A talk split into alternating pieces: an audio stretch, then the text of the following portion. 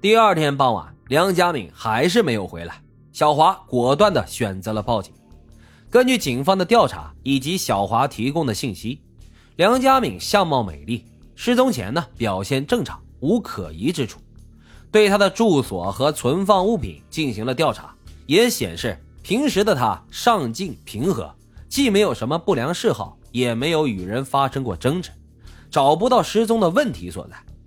因此，警方只能够调取警力，在他最后出现的城门水塘一带进行搜索。为此，王晶导演工作室也帮忙打电话报过警，工作室也张贴了寻人启事。所以，梁家敏的案子一直被大众关注，连续报道，但是案件却始终没有什么进展。无奈之下，病急乱投医的父母见状，也找到了当时香港著名的灵媒卜卦。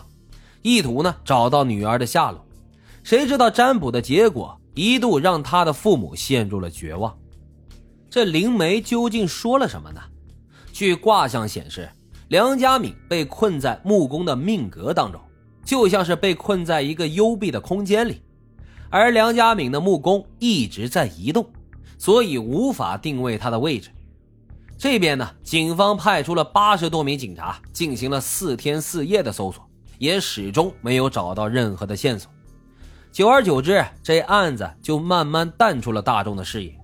一转眼，十七年的时间过去了。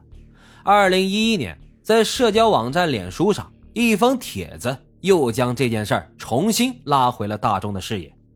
这名发帖人呢，正是小邱。他在帖子当中说，自己的女朋友连续很多天都梦到一个女孩托他找父母。后来他查阅资料时，竟然发现梁家敏失踪的信息与他梦中的女孩描述极为的相似。这帖子一出，瞬间就引爆了全网。在广大网友的帮助下，梁家敏的父母也算是找到了。但是就在找到梁家敏父母的时候，接下来的一波操作直接让网友傻了眼。费心尽力，好不容易帮忙找到了梁家敏的父母。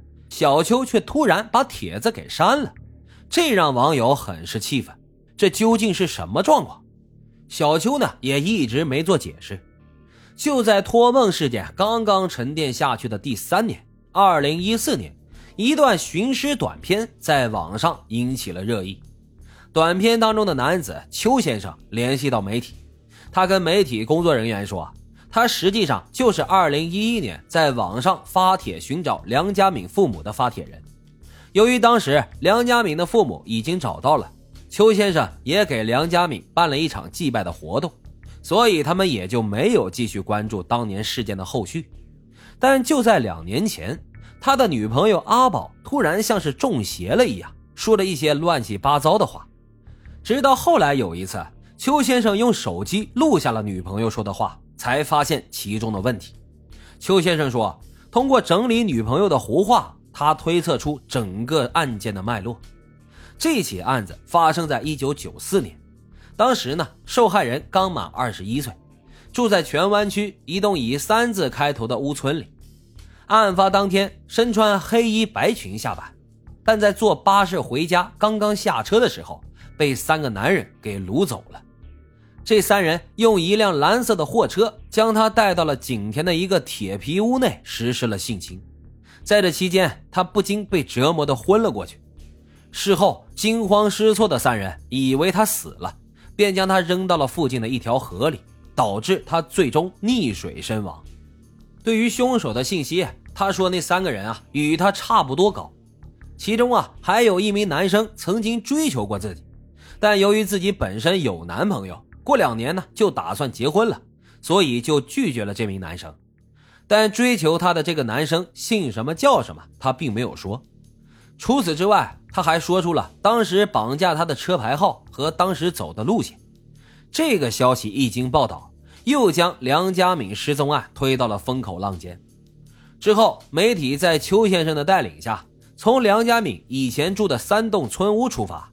从元朗全景公路到景田的水头村，一直走到一条小河边，顺着河道又走了大约半个小时的路程，就到了梦中女子所说的掩埋地点。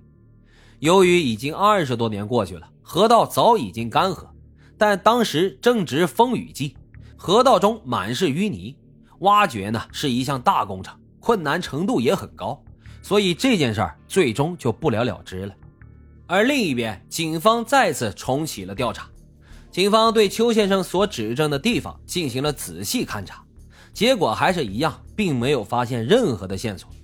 对于邱先生提供的掳走梁家敏的车牌号，警方也进行了详细的搜索。遗憾的是，并没有查到相关的登记。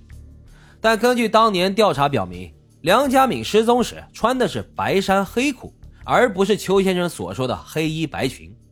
而且据熟悉的人说，当年没有人听说过梁家敏有个要结婚的男朋友。